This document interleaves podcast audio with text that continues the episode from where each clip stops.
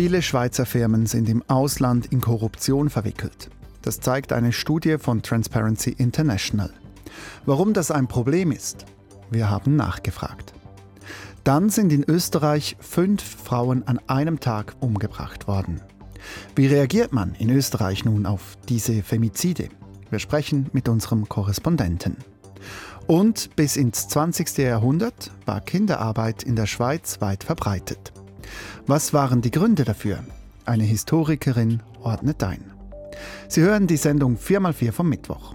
4x4, das sind ausgewählte Themen von SRF 4 News.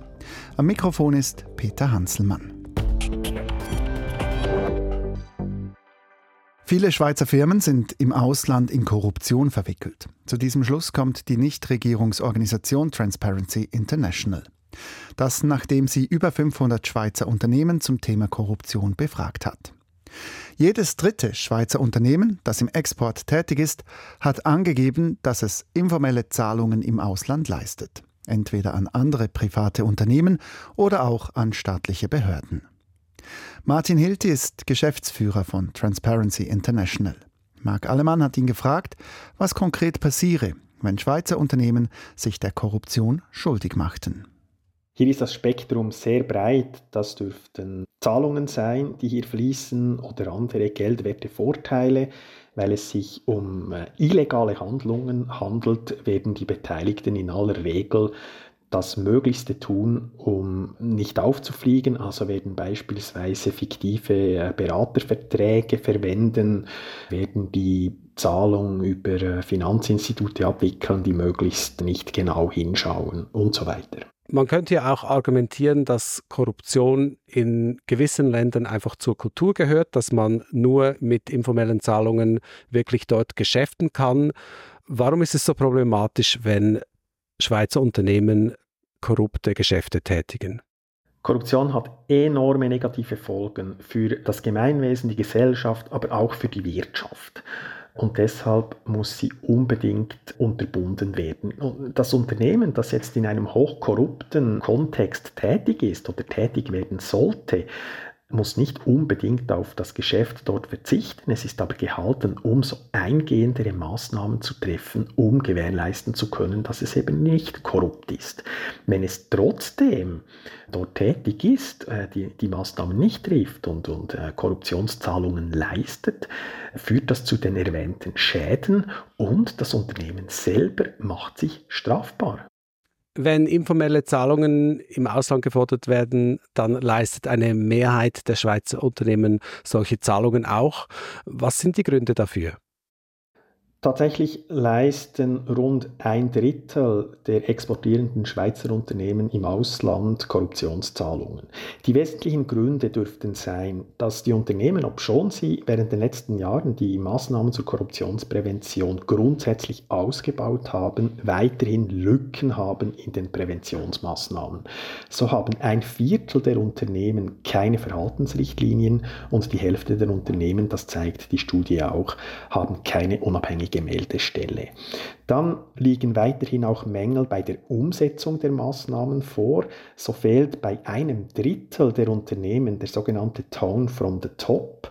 Das heißt, die oberste Unternehmensführung muss punkto Korruption eine Nulltoleranz selber vorleben und von den Mitarbeitenden aktiv einfordern, wenn dieser Tone from the Top vorhanden ist. Bei einem Drittel der Unternehmen ist das nicht der Fall. Dann dürften als weitere Gründe auch zu beachten sein, dass weiterhin zu viele Unternehmen zu wenig sensibilisiert sind für die Korruptionsrisiken und damit verbunden einen zu großen Risikoappetit aufweisen. Und dies dürfte mit befördert werden durch den Umstand, dass die Strafverfolgung nur spärlich erfolgt in der Schweiz. Sie sagen, die Präventionsmaßnahmen in den Unternehmen seien verbessert worden. Trotzdem gibt es nicht weniger Korruptionsfälle. Also irgend wie scheint hier schon ein Problem zu sein, dass Präventionsmaßnahmen auch oft nicht greifen. Ein Unternehmen, das Korruptionsrisiken hat, und das dürften die allermeisten sein, das ist nicht weiter schlimm, aber ein Unternehmen ist gehalten, Maßnahmen zu treffen, und zwar risikobasierte Maßnahmen, um zu gewährleisten, dass es nicht korrupt handelt. Das sind Präventionsmaßnahmen und dann muss man die auch implementieren, man muss die leben. Das ist nicht ganz einfach, das ist anspruchsvoll, aber das ist von den Unternehmen gefordert, weil sonst machen sie sich strafbar. Sie haben auch die Strafverfolgungsbehörden angesprochen. Man bricht ja auch Schweizer Recht, wenn man im Ausland eine informelle Zahlung tätigt. Doch nur wenige Fälle landen vor Gericht. Warum verfolgen die Strafverfolgungsbehörden so wenige Fälle? In 20 Jahren des Bestehens der betreffenden Strafbestimmung wurden gerade mal elf Schweizer Unternehmen rechtskräftig verurteilt. Also wir haben ganz offensichtlich ein Problem mit dem Vollzug dieser Bestimmung. Das hat verschiedene Gründe. Zuerst einmal hat das damit zu tun, dass diese Delikte im Verborgenen stattfinden und sehr schwierig aufzudecken sind, also dass es den Strafverfolgungsbehörden bereits am erforderlichen Anfangsverdacht allermeistens mangelt. Dann ist die Beweisführung anspruchsvoll. Bei internationalen Konstellationen ist die Strafverfolgung auf die Rechtshilfe angewiesen. Typischerweise funktioniert die nicht so gut, bis vielleicht sogar gar nicht mit den betreffenden Ländern. Es geht ja um korrupte bis hochkorrupte Länder. Und dann ist das auch ressourcenintensiv. Die Strafverfolgungsbehörden haben begrenzte Ressourcen. Also alles in allem führt es dazu, dass die Strafverfolgungsbehörden zu weiten Teilen auf die aktive Mithilfe der fehlbaren Unternehmen angewiesen sind. Idealerweise sogar auf die Selbstanzeige, wenn es gelingen soll, sie strafrechtlich zur Verantwortung zu ziehen. Dafür braucht das Unternehmen aber entsprechende Anreize und die fehlen in der Schweiz bislang. Das sind im Wesentlichen die Hauptgründe für die mangelnde Verfolgung bislang. Sagt Martin Hilti, er ist Geschäftsführer von Transparency International. In Wien sind am Wochenende an einem einzigen Tag fünf Frauen ermordet worden. Von Männern. Das sind so viele Femizide wie im gesamten letzten Jahr in der österreichischen Hauptstadt. Das zeigen die Zahlen des Vereins Autonome österreichische Frauenhäuser. Fünf Frauenmorde in 24 Stunden. Wie fallen da die Reaktionen in Österreich aus? Das hat Romana Kaiser, Österreich-Korrespondent Peter Balzli gefragt. Nun, die Reaktionen reichen von Entsetzen über Fassungslosigkeit bis zur Ratlosigkeit. Frauenmorde sind ja in Österreich seit Jahren ein großes Thema, weil es hier so viele davon gibt. Aber fünf Femizide an einem Wochenende, das ist eine neue Dimension des Schreckens. Dazu kommt der dreifache Messermord eines afghanischen Asylbewerbers an drei Sexarbeiterinnen in Wien, war geradezu bestialisch an Brutalität kaum zu überbieten. Also Sie sagen, eine neue Dimension sei das. Weiß man denn, warum haben sich diese Fälle von Frauenmorden jetzt derart gehäuft? Nun, das lässt sich derzeit nicht wirklich sinnvoll erklären. Die Häufung der Fälle war ja wohl ein grausamer Zufall. Am Montag kam ja noch ein weiterer Fall dazu, also insgesamt sechs Morde durch Männer an Frauen. Die drei Fälle haben aber Kenntnisstand heute absolut nichts miteinander zu tun und unterscheiden sich extrem. Das eine war der erwähnte dreifache Messermord in einem Bordell. Der Täter hatte die drei Opfer nie zuvor gesehen. Der zweite Fall ist ein Doppelmord, mutmaßlich durch einen Mann an seiner Ehefrau und seiner Tochter. Die Frau hat er erschlagen, die Tochter erwürgt. Der Täter wurde mittlerweile in Slowenien tot aufgefunden. Er hat sich selber getötet. Und der dritte Fall war ein 93 92-jähriger Mann, der seine 84-jährige Ehefrau erschoss. Dann richtete er die Waffe gegen sich selber. Aber der Suizid scheiterte. Der Mann liegt jetzt schwer verletzt in einem Spital. Hier ist noch nicht klar, ob das Paar vielleicht gemeinsam aus dem Leben scheiden wollte. Sie sehen drei völlig verschiedene Fälle, die sich nicht irgendwie sinnvoll gemeinsam einordnen lassen. Mhm. Aber was Sie gemeinsam haben, Sie haben sich allesamt in der Hauptstadt in Wien ereignet. Schauen wir mal aufs ganze Land. Der Verein Autonome Österreichische Frauenhäuser, der sich gegen Gewalt an Frauen einsetzt, der sagt, Gewalt an Frauen sei ein strukturelles und auch gesellschaftliches Problem in Österreich. Wie schätzen Sie das ein?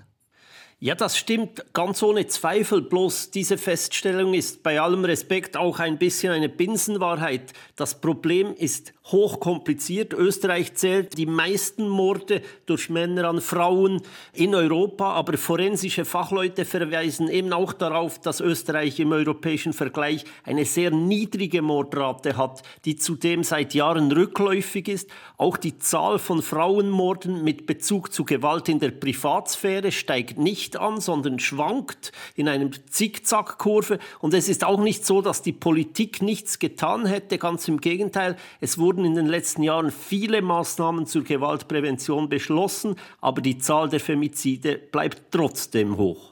Ja, und jetzt fordern eben verschiedene Organisationen, die sich eben gegen Gewalt an Frauen einsetzen, die fordern jetzt einen besseren Opferschutz. Was heißt denn das konkret?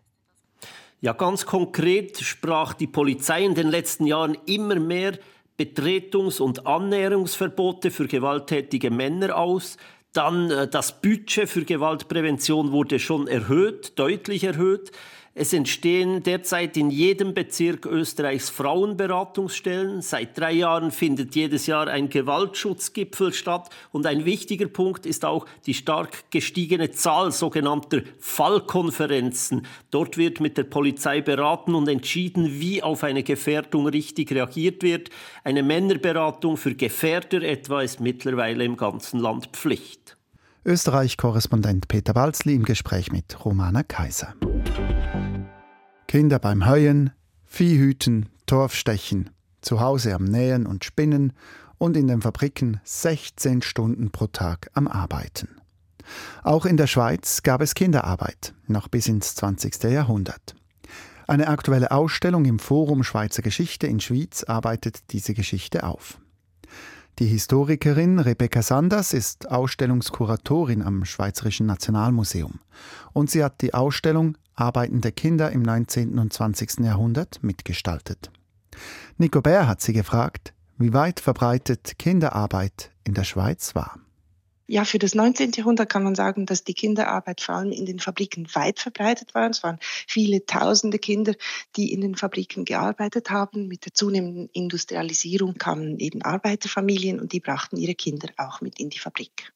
Was waren Gründe für die Kinderarbeit? War es wirtschaftliche Not oder gab es auch andere Motive? Für die Fabrikarbeit war es sicher wirtschaftliche Not. Die Arbeiterfamilien die in den Fabriken gearbeitet haben, die waren angewiesen auf jedes Einkommen, sei es noch so klein, auch das von ihren Kindern. Und für die Kinderarbeit sonst, da gibt es ganz, ähm, da gibt es die ganze Bandbreite. In der Landwirtschaft ist die Mitarbeit und die Mithilfe von Kindern seit jeher selbstverständlich. Sie wachsen in die Tätigkeit der Eltern hinein und helfen je nach ihren Fähigkeiten und ihrem Alter einfach mit. Wie hat sich das auf die Kinder ausgewirkt? Gingen sie überhaupt zur Schule? Anfangs 19. Jahrhundert war die Schule noch nicht obligatorisch. Also es gab vielleicht auch gar keine Schulen für Kinder. Und die Kinder, die in der Fabrik gearbeitet haben, die haben schwere gesundheitliche Schäden davongetragen. Die haben lange Stunden gearbeitet bei schlechter Luft, schlechtem Licht, schlechter Ernährung und eben in die Schule konnten sie nicht. Die Kinder haben gravierende gesundheitliche Schäden davongetragen und das haben dann Ärzte bemangelt und deshalb wurde dann auch das Fabrikgesetz eingeführt, die die Kinderarbeit beschränkt hat. Ab Ende des 19. Jahrhunderts gab es eigentlich Gesetze dagegen, Sie haben es bereits erwähnt. Die Kinderarbeit existierte aber noch bis ins 20. Jahrhundert. Warum dauerte es da so lange? Ja, im 19. Jahrhundert kommen die Arbeitserziehungsanstalten auf. Also man will vor allem Familien, die aus prekären Verhältnissen stammen oder Familien, die der Norm nicht entsprechen, will man durch Arbeit zur Arbeit erziehen. Und das macht man eben auch mit den Kindern. Ähm, die Familienauflösung steht an erster Stelle. Und da werden Kinder in Heime platziert und in diesen Heimen müssen sie eben auch arbeiten für ihren Unterhalt sorgen. Und das geht wirklich bis ins 20. Jahrhundert. Da sind die Zwangsarbeiterinnen, da sind die Fremdplatzierten, die Betroffenen von fürsorgerischen Zwangsmaßnahmen. Das geht bis 1981, als das Gesetz ändert und das nicht mehr geht. Wie stand die Schweiz diesbezüglich im Vergleich auch mit anderen Ländern da? Als 1877 das Fabrikgesetz in der gesamten Schweiz eingeführt wurde, war es eines der ersten weltweit. Großbritannien kam erst ein Jahr später mit einem Fabrikgesetz, das dann nicht ganz so weit ging, was die Kinderarbeit anbelangt.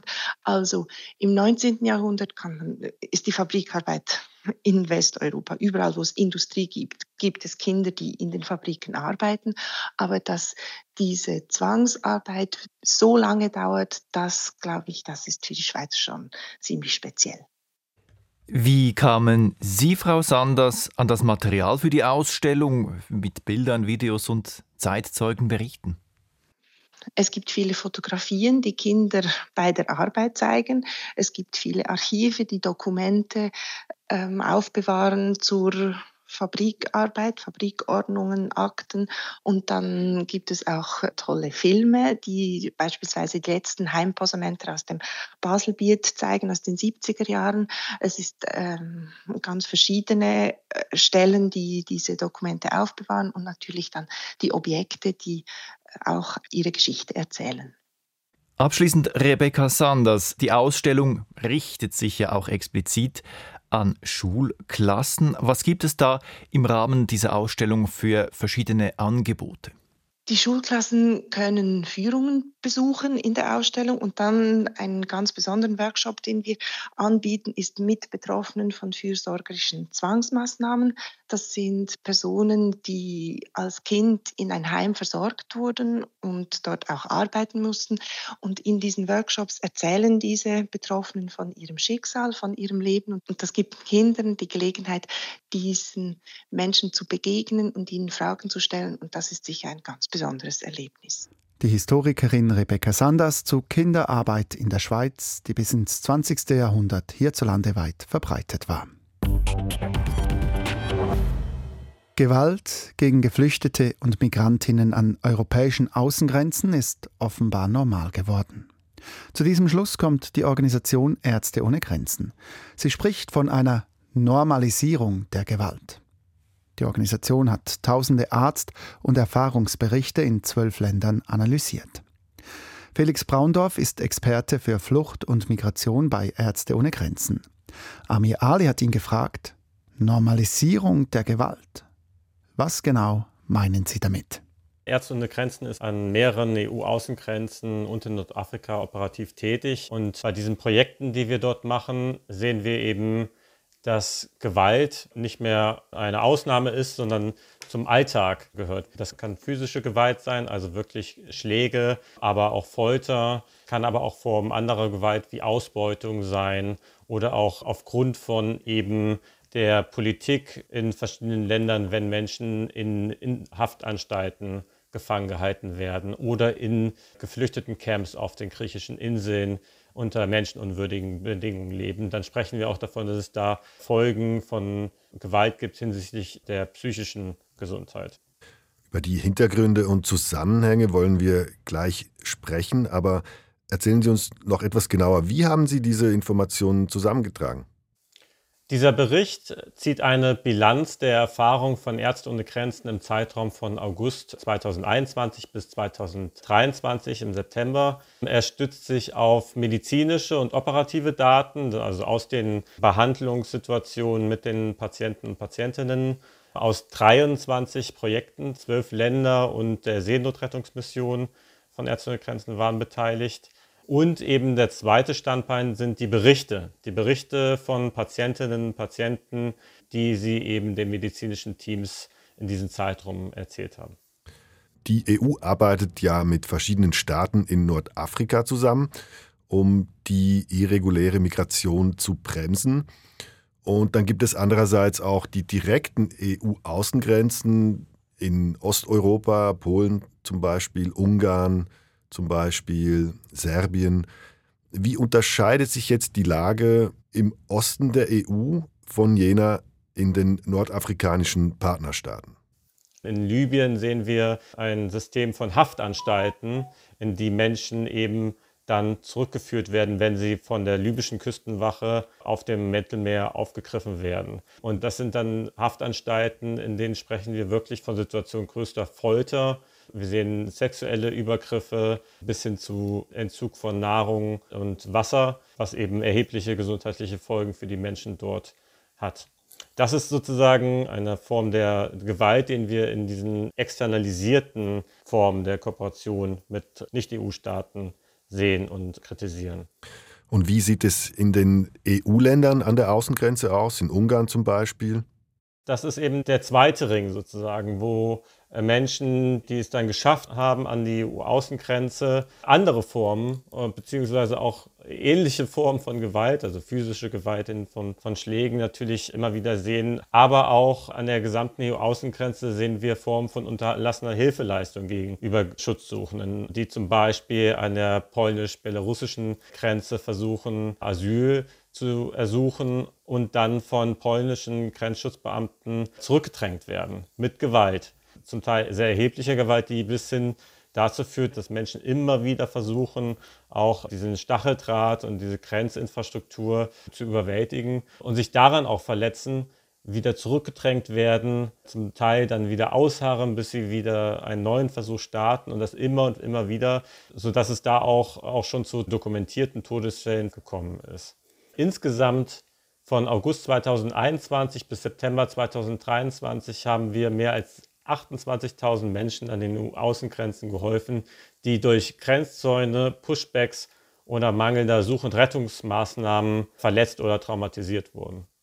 Die EU hat ja durchaus auch Maßnahmen in Kraft gesetzt, um die Situation der geflüchteten Menschen zum Beispiel in Libyen zu verbessern. Es gibt humanitäre Hilfe, es gibt Resettlement-Programme für besonders schutzbedürftige Menschen. Dann investiert die EU auch in die Ausbildung zum Beispiel von Behörden wie der libyschen Küstenwache. Wie beurteilen Sie diese Bemühungen der EU? Die Zusammenarbeit mit der libyschen Küstenwache sehen wir als sehr kritisch an, denn aus unserer Sicht äh, ist Libyen kein, kein sicherer Ort, wo Menschen zurückgeführt werden dürfen, wie übrigens auch Tunesien kein sicherer Ort ist, wie die Geschehnisse aus dem letzten Jahr gezeigt haben. Was müsste denn die EU Ihrer Ansicht nach noch tun, um die Situation zu verbessern?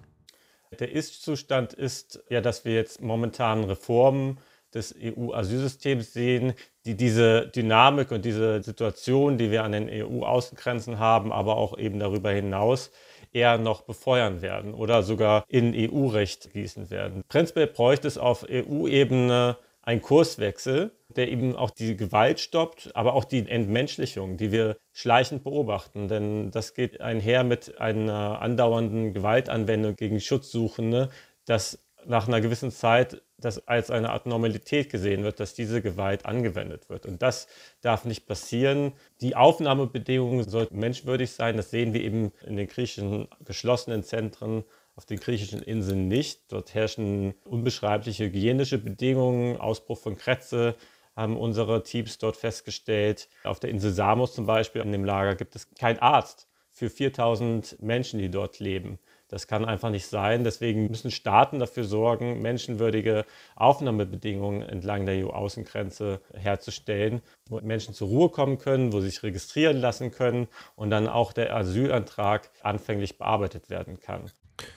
Die Missstände in den Lagern, in den Transitländern auf der einen Seite auf der anderen Seite steht die politische Realität innerhalb der EU. Sie haben es angesprochen, die EU hat im Dezember eine weitere Reform ihres Asylsystems beschlossen. Kommissionspräsidentin Ursula von der Leyen betonte damals, dass es die Menschen in Europa seien, die Europäerinnen und Europäer, die bestimmen müssten, wer nach Europa einreisen dürfe und nicht die Schlepperbanden zum Beispiel, die im Norden Afrikas oder auf dem Balkan agieren. Was sagen Sie zu diesem Argument? Die Problematik des Kampfes gegen das Schlepperwesen ist, dass die Maßnahmen, die ergriffen werden, meistens eher dazu führen, dass andere und gefährlichere Fluchtrouten genommen werden. Das heißt, häufig Menschen, die auf der Flucht sind, weichen auf gefährlichere Routen aus und das eigentliche Problem, was die Kommission oder auch die EU-Mitgliedstaaten versuchen zu bekämpfen, das Geschäftsmodell, das verlagert sich einfach nur oder wird eben noch lukrativer, weil eben auch die Preise steigen und so weiter. In Europa, in der europäischen Politik steht ja die Reduktion der Zahl der Geflüchteten, die nach Europa kommen, ganz weit oben. In Anbetracht dessen, wie soll die Europäische Union denn sonst umgehen mit dieser Frage?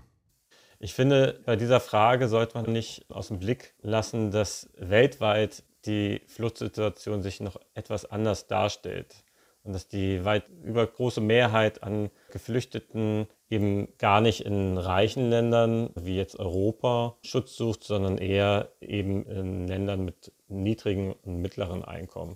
Das sind ungefähr drei Viertel. Und dass es humanitäre Krisen gibt in der Welt, wie zum Beispiel der Bürgerkrieg im Sudan, die gerade eskalieren bzw. große Fluchtbewegungen auslösen. Daher ist diese politische Debatte in Europa, wo es eben hauptsächlich darum geht, Zahlen zu reduzieren, ja, könnte man sagen, etwas zynisch. Sagt Felix Braundorf, er ist Experte für Flucht und Migration bei Ärzte ohne Grenzen. Und das war die Sendung 4x4 von Mittwoch. Die Sendung ist am Mittwochvormittag aufgezeichnet worden. Aktuell auf dem Laufenden bleiben Sie bei uns im Radio halbstündlich mit den Nachrichten oder online auf srf.ch oder mit der SRF News App. Und hier auf SRF 4 News geht es gleich weiter mit dem News Update. Am Mikrofon verabschiedet sich Peter Hanselmann.